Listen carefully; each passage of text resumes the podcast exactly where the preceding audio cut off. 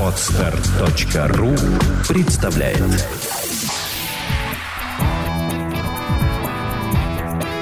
Александра и Андрей Капецки в лучшем психологическом подкасте «Психология, мифы и реальность».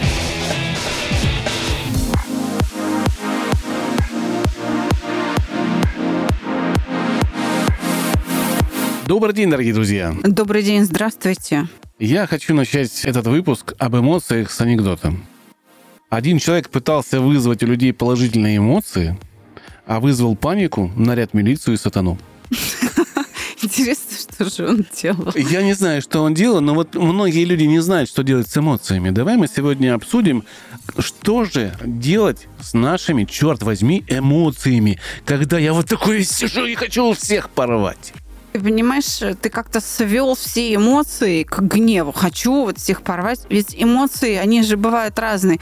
Это может быть это отчаяние, это может быть ревность, это может быть отвращение.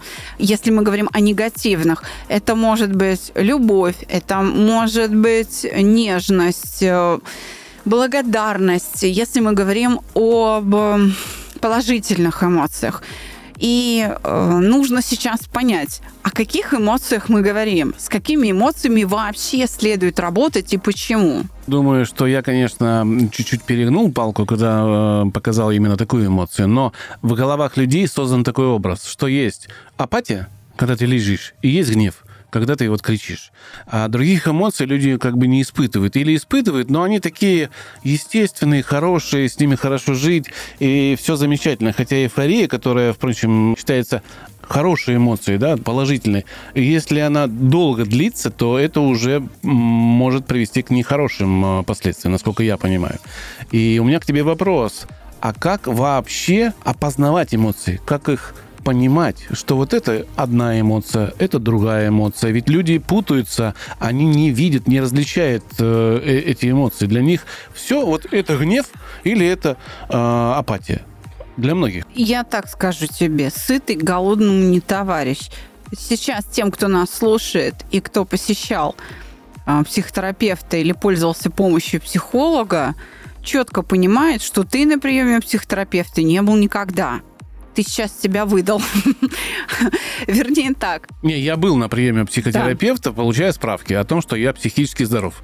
Совершенно За верно. минуту, буквально всегда. Совершенно верно. Это прям слышно тем, у кого совершенно э, по-другому обстоят дела в жизни. Видишь ли, в чем дело? Люди, которые приходят за помощью к терапевту или к психологу, или к коучу, или к врачу-неврологу, или к психиатру, они испытывают гораздо больше гораздо более широкую гамму чувств и гораздо более сложные состояния, чем ты сейчас описал. То, что ты описал, это работа здоровой психики. Я хочу сказать тебе, что негативные переживания, неприятные переживания, обида, стыд, отвращение, оскорбление, зависть – это те чувства, которые создает здоровая психика. Если ты их не испытываешь, ты, скорее всего, сумасшедший.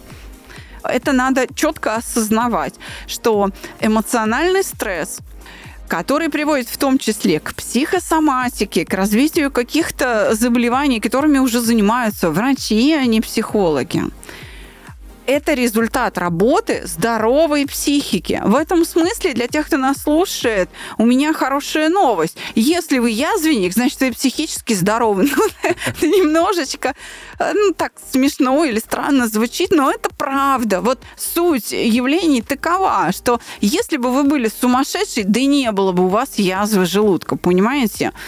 так э, устроен мир, так мы устроены. Господь Бог, там, я не знаю, природа нас такими придумала. Неприятные переживания не значит плохие. И, конечно, в основном мы слышим запрос о том, что нужно как-то поработать и остановить именно неприятное переживание, потому что от него хочется избавиться, потому что мы его четко осознаем, как оно нам мешает. И чаще всего к психологам обращаются за неприятными переживаниями, чтобы они остановились. Но есть какая-то группа обращений к психологам, когда нужно избавиться от удовольствия. Скажи, пожалуйста, вот мне интересно, ты сейчас сообразишь, о каких проблемах, связанных с удовольствием, идет речь? Когда нужно помочь человеку преодолеть удовольствие? Ну, как бы забыть о нем там. Ну, еда, когда много ешь. Переедание, Переедание. еще. А, алкоголь, Да, курение, совершенно верно. Алкоголь, наркотики. М, То есть мы да. о чем говорим? игровая О зависимость. зависимостях, да, Конечно. мы говорим о зависимостях. Если человек, э, например, влюблен, и он третий лишний, то вот это приятное переживание любви нужно устранить, потому что оно формирует некоторые ожидания к объекту любви, и если эти ожидания не сбываются, возникает обида, она начинает повторяться, человек переходит из состояния любви в невроз обиды, и, соответственно, ему уже нужна помощь. И его состояние может раскачиваться между любовью и обидой, и это может приводить уже даже к биполярным расстройствам. Правда, дистанция до такого расстройства будет большая. Ведь, э, понимаешь как, не зря Фрейд смотрел в детство. Он одним из первых обратил внимание на то, что надо смотреть куда-то очень далеко в начало жизни. Мы все родом из детства. Почему? Потому что психические процессы развиваются медленно. Я тебе хочу зачитать э, описание эмоций из Википедии и вывод, который Википедия делает в конце. Тебе будет э, это очень интересно. поверь. Давай. Эмоция. От латинского emoveo – потрясая, волную. Психический процесс средней продолжительности, отражающий субъективное оценочное отношение к существующим или возможным ситуациям и объективному миру. Эмоции характеризуются тремя компонентами. Переживаемым или осознаваемым в психике ощущением эмоций, процессами, происходящими в нервно-эндокринной, дыхательной, пищеварительной и других системах организма, наблюдаемым вырождительным комплексом эмоций, в том числе на лице. Эмоции отличаются от других видов эмоциональных процессов, аффектов, чувств и настроений. Эмоции, как и многие другие психические явления, понимаются разными авторами по-разному, поэтому выше приведенное определение нельзя считать ни точным, ни общепринятым. Именно так и есть. Хотя описано все очень неплохо.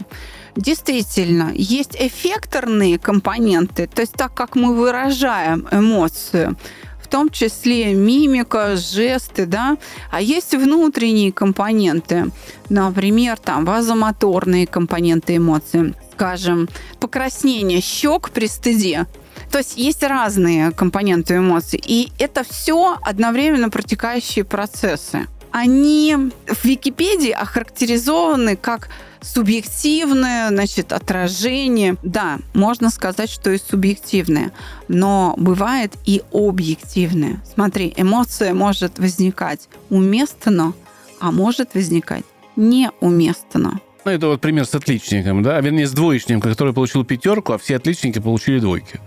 И ему стыдно. Да, такое бывает, что, ты, я белая ворона, выпендрился. Человек может испытывать неловкость, когда он оказался лучше других. Он к этому потому что не привык. Но я на что хочу обратить внимание. Ведь даже неприятные эмоции несут нам пользу. Например, страх бережет нашу жизнь. Нужно бояться там, где ты действительно оказался в ситуации опасности. Потому что страх что делает? Он активирует твой интеллект и весь твой опыт, и все твои защитные силы организма для борьбы с этой опасностью. Это очень важно. Это прям необходимо. Такая же история, например, переживанием гнева. Для того, чтобы охранять себя, нужно уметь разозлиться.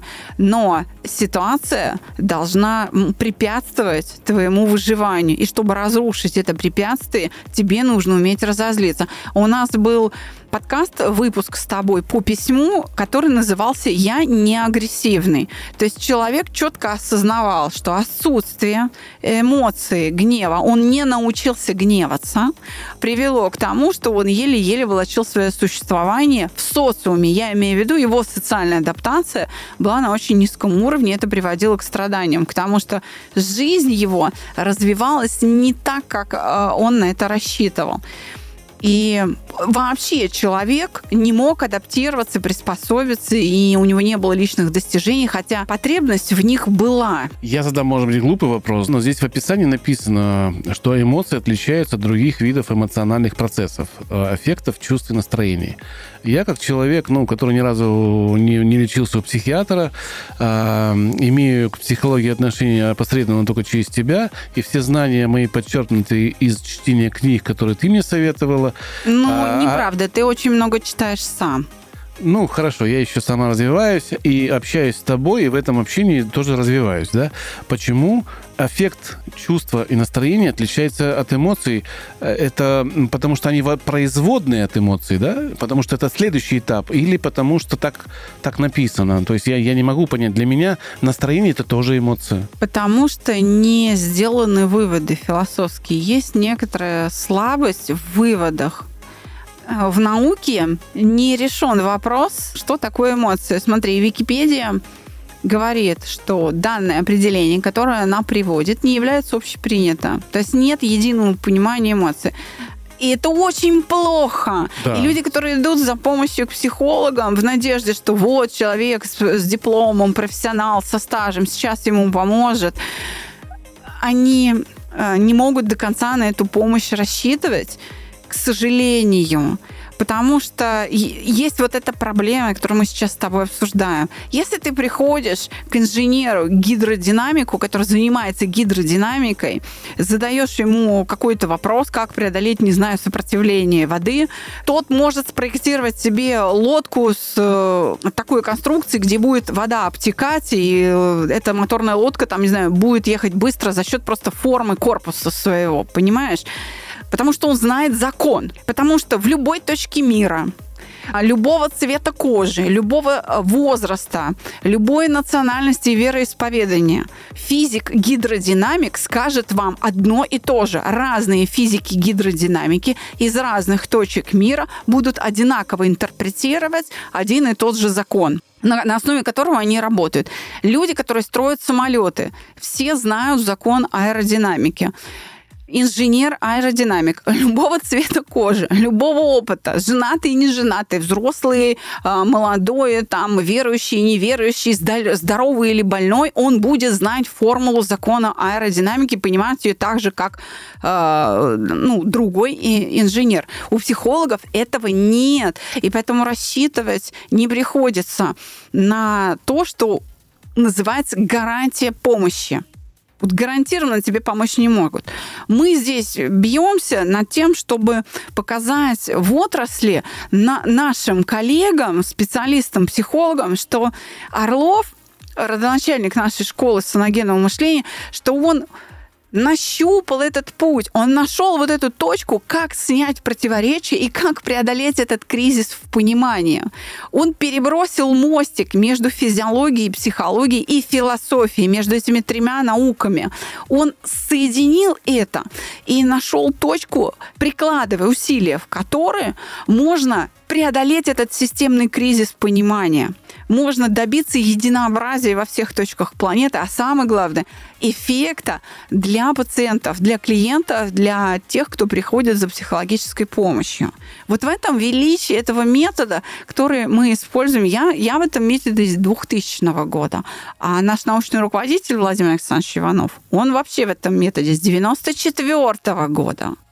Я, так как э, самообразовываюсь в интернете, еще различные статьи читаю, различные описания тренингов, смотрю, что куда смотрят специалисты, заметил, что наши слова начали появляться у многих э, специалистов. Да, это угошение, правда. Э, Обида, вина, а, стыд, да, вот страх и конструкции, конструкции этих эмоций очень, да, стали да, очень стали похожи именно на саногенное описание эмоций, и это радостно, потому что люди хоть начали смотреть, не то что думать, хотя бы смотреть в эту сторону, потому что только как они используют в конечном итоге эти слова, не совсем правильно. И хотелось бы посоветовать многим специалистам все-таки ознакомиться с базовыми работами Орлова, чтобы понять, что такое мышление. А используют почему? Потому что это очень удобно. Потому что Орлов прояснил ту зону, которая для специалистов э, в нашей отрасли представлял туман. Он описал структуру каждого переживания. Не то, как она переживается, а структуру каждого переживания. Из чего оно состоит.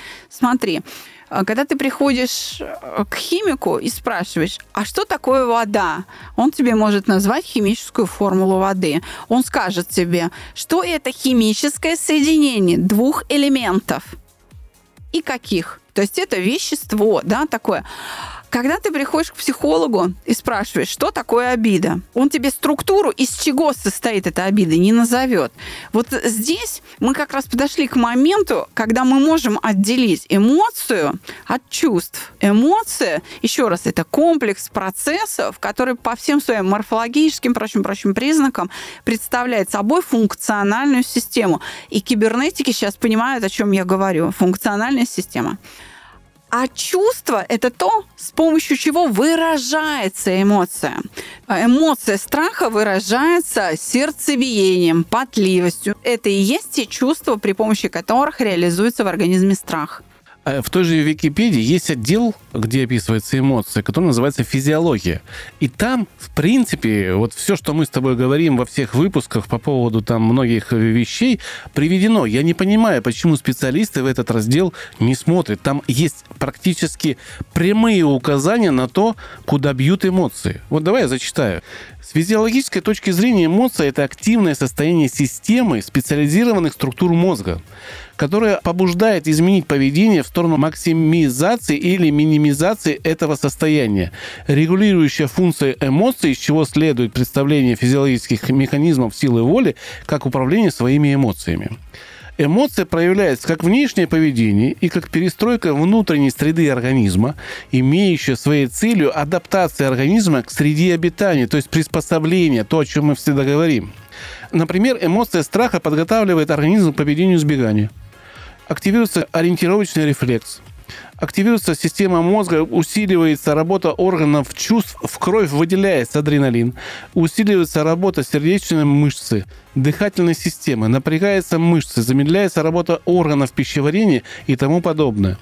То, что множество физиологических изменений, связанных с эмоциями, проявляется в активации вегетативной нервной системы, имеет важное прикладное значение в клинической научно-исследовательской практике – Широко используются такие ее параметры, как артериальное давление, пульс, дыхание, реакция зрачков, состояние кожных покровов, в том числе элевация волос кожи, активность желез внешней секреции, уровень глюкозы.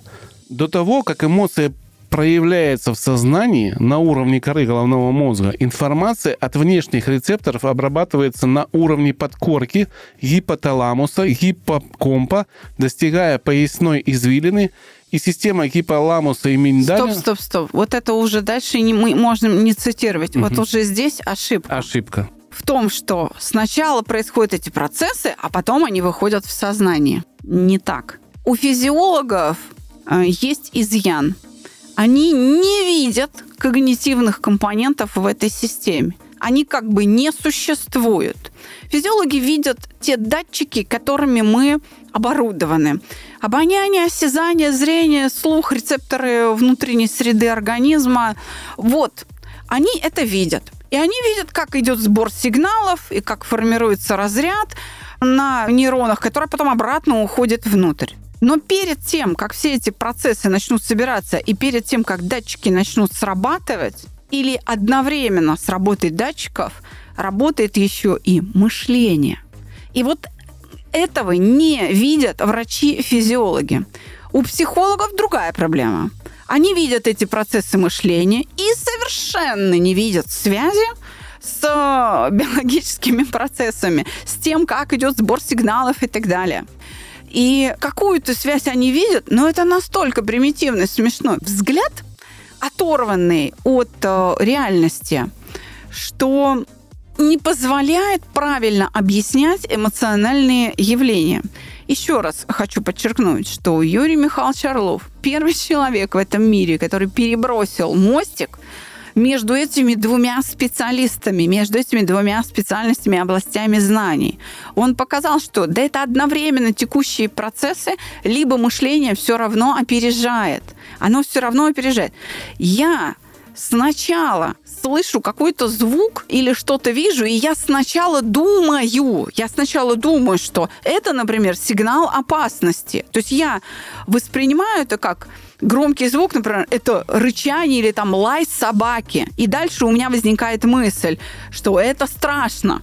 Почему? У меня, допустим, в опыте организма или у кого-то из моих близких я наблюдал за тем, как собака кого-то покусала, это привело к негативным последствиям. Вот эта мысль запускает уже весь остальной сбор сигналов. Она что делает? Она направляет внимание она начинает руководить моим вниманием в зависимости от того, как я оценил вот этот внешний входящий сигнал, какая мысль у меня возникла, какое значение я придала этому стимулу у меня внимание фокусируется на сборе именно тех сигналов, которые подтверждают, что да, это страшно. И вот тогда возникает ощущение, что, боже мой, мозг нами управляет. Нет, мозг обеспечивает. Если мозг нами управляет, то тогда наши эмоции зависели бы, грубо говоря, от угла падения солнечных лучей. Изменился угол падения, изменилось твое эмоциональное состояние. Скушал что-то другое, э, биохимия изменилась в крови, состав крови изменился, и раз, депрессия прошла. Но этого же не происходит. И вот это распространенное заблуждение философское имеет огромное представление, представительство в науке в виде научных публикаций, которые подтверждают это заблуждение ума человека. Орлов о чем писал? Что же управляет мозгом? Что же управляет мозгом? А он и говорит – наши потребности, наше мышление. Это процессы другого порядка, это явление другого порядка. И с этим еще предстоит разбираться. В зависимости от того, как я мыслю, я буду так и жить, здоровым или больным, счастливым или несчастным. Это как раз первыми заметили коучи, проповедники из современности, да, но еще раньше об этом говорили те, кто создавал мировые религии, мировые философские учения, они говорили о способе восприятия мира. Они говорили об энергиях и так далее. Возможно, мышление – это какой-то энергетический процесс. Я не знаю. Этого, наверное, пока не знает никто. Но нужно исправить эту ошибку. Смотри, Павлов открыл вторую сигнальную систему. Это как раз и есть наши процессы мышления, памяти и так далее. Ведь со мной может случиться какой-то приступ эмоций, я бы так сказала, да? Просто потому, что я о чем-то подумала. Просто потому, что я сижу или лежу и рассуждаю. Или я могу даже спать. Сновидение – это проявление работы мышления. Это отражение работы мышления в моем сознании. И вот во время сна у меня возникает какой-то образ, какая-то мысль, и в ответ на эту мысль, в ответ, я подчеркну, возникает чувство, и вот эти два согласованных процесса между собой называются эмоция.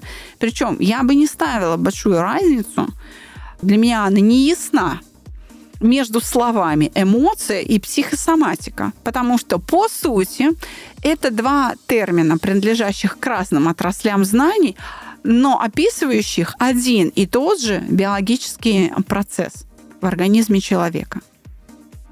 Мы думаем телом. От страха поджилки трясутся. От обиды слезы текут. От счастья крылья за спиной растут и так далее. Давай затронем а, то, как работают э, с эмоциями какие-то направления. А, будет интересно все-таки сравнить, почему, допустим, мы считаем, что мы работаем лучше, чем кто-то, да? Или, допустим, почему наш эффект а, основан на наших знаниях и результатах, которые мы получали, э, он отличается кардинально от многих вещей. Могу для затравки анекдот народный показывает, наверное, то, как мы относимся к работе с эмоциями эмоциями. Можно ли бороться со злом путем насилия? Можно, но страшно представить, что потом сделает изнасилованное зло. Да, да. Ты знаешь, эмоции и работа над эмоциями – это работа над связью, это работа над отношениями, но во внутреннем мире, которые потом могут проецироваться во внешний. Еще раз, это работа внутренняя, над внутренним миром, над теми связями, отношениями, которые в этом внутреннем мире образовалась. Какая мысль связана с какой реакцией в организме?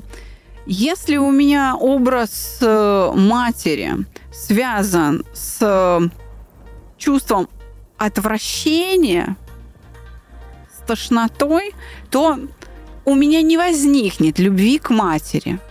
Мои отношения с матерью и мое поведение в отношении к матери не нормализуется. Я не смогу построить здоровых отношений, потому что вот эта связь существует, ее надо прервать. Нужно эту связь разрушить и поставить мои мысли о матери в другие отношения, в связь с другими чувствами, например, с удовольствием или уважением как минимум, или хотя бы чувством покоя по отношению к образу матери и так далее. Можно брать любые другие связи, любые другие пары отношений. Вот когда психолог влияет на эти связки, он влияет на предмет. И тогда он получает эффект, если он влияет правильно, если он может одни связи расцепить, а другие составить. Но это работа не просто болтовня, это не просто сесть и поговорить за жизнь. Это изменить движение сигналов электрических по телу. То есть это не просто работа. Вы хотите поговорить об этом? Я вас слушаю. Это еще и нужно что-то сделать с телом, чтобы в ответ на эту мысль в теле возникали другие реакции, другие чувства. Понимаешь, как? Вот, например, телесно-ориентированная психотерапия занимается только вот одной частью, а второй частью не занимается.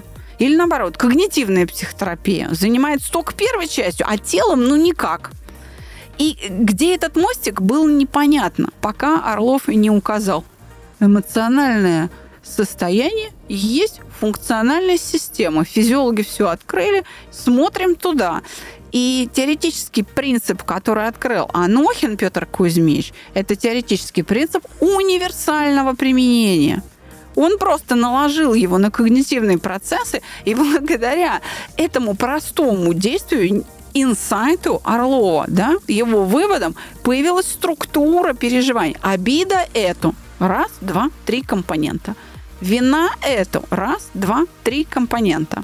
И так далее. Стыд, страхи, отвращение, зависть, ревность и прочее, прочее, прочее. Стало понятно, вот эта формула, как у химиков. Вода – это H2O, а обида – это и появилась формула. В работах Орлова она есть, так же, как и в нашей подборке подкастов по эмоциям. Мы об этом говорили. Да, я еще хочу обратить внимание слушателей на то, что если вы приходите к психологам, ко всем, неважно, каким, какого направления, у вас работают по запросу, работают с одной проблемой, с которой вы пришли. Допустим, стресс или там отношения с мамой. И вы эту проблему, возможно, даже успешно и решите через какое-то время. Непонятно какое, правда, часто, но вы ее решили. А что делать в отношениях с сыном? Или в отношениях с дедушкой, или в отношениях с соратницей а, по работе, или в отношениях... То есть опять идти к психологу и решать конкретную проблему.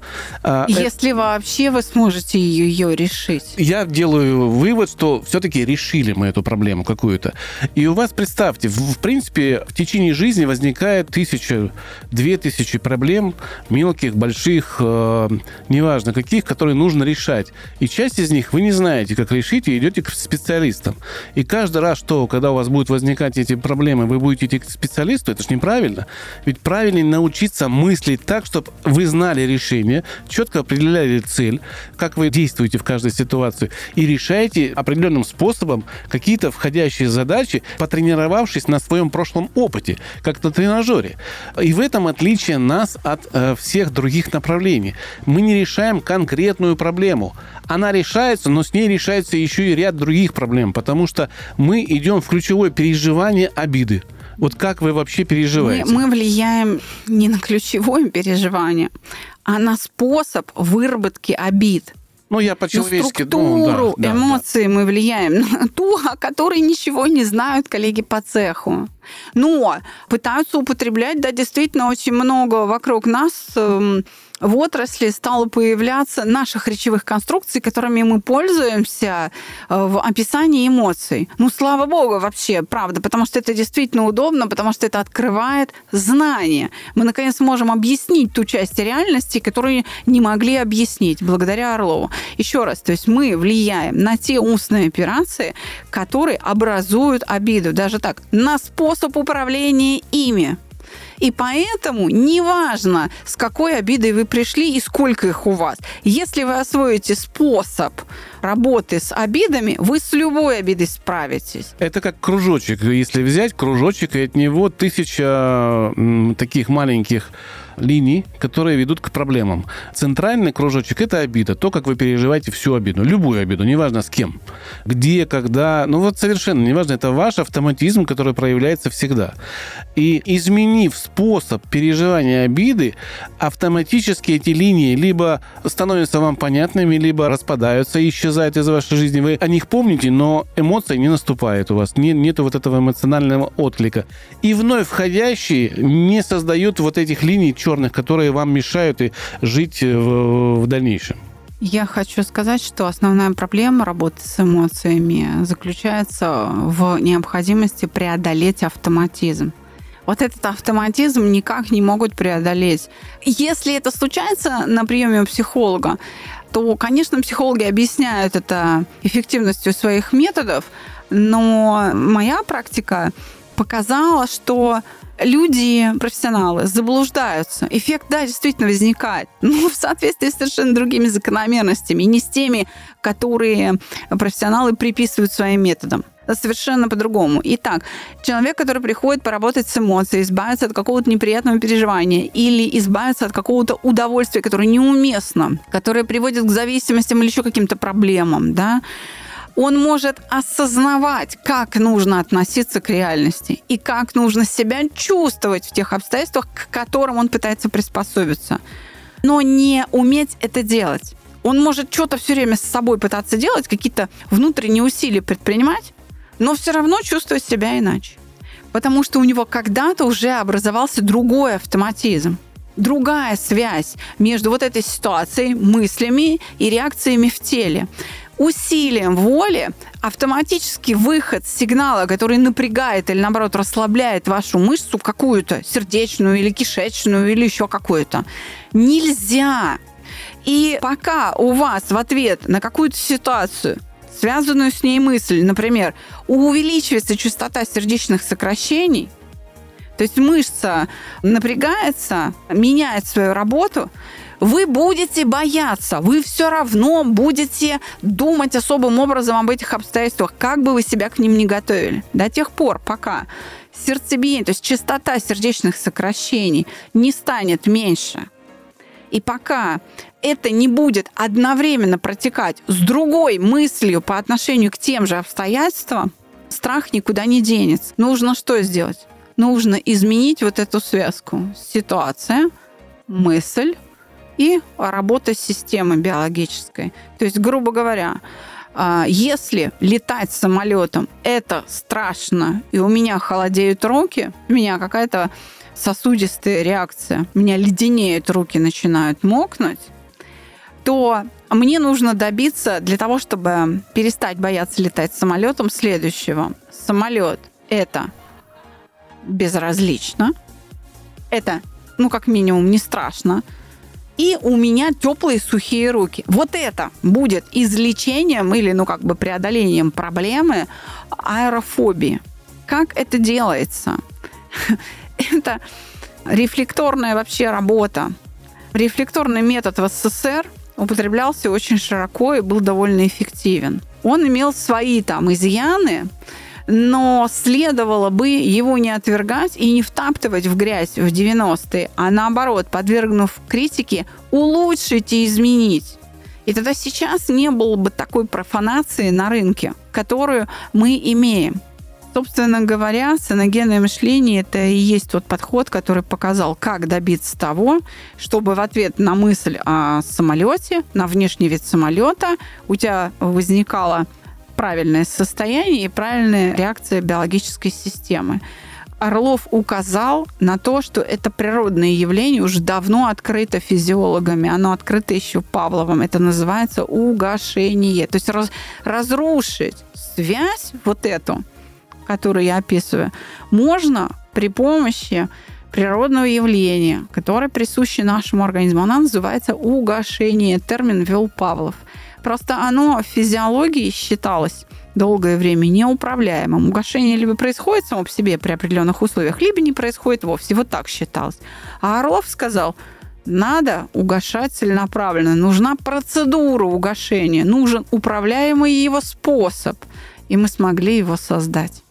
Мы — это проект чувств покоя. Да, Владимир Александрович Иванов, наш да. научный руководитель, Автор ну а потом этого уже метода. и я. Мы хотели еще поговорить о медитациях, но я думаю, что мы поговорим о них в другом выпуске, и я даже знаю, кто нам профессионально об этом расскажет. Наш академик Биркин, который изучал медитации, изучал влияние их на специальном оборудовании, влияние на человека на специальном оборудовании в течение 20 лет. И он может точно сказать, какая медитация плохая, какая колыбельная хорошая, и что нам нужно слушать перед сном. На работе просят оставить нервы дома. Дома просят оставить нервы на работе. Блин, куда девать нервы? Оторви и выброси. Оторви и выбрось, да. Мы нашли этот путь, и если вы хотите знать, куда девать нервы и как не оставлять их на работе и дома, приходите к нам на наши курсы, на наше обучение, учитесь управлять своими эмоциями, учитесь распознавать их, учитесь думать по-другому, меняйте свое мышление, и ваша жизнь вместе с этим изменится. До свидания. Всего вам доброго, до свидания.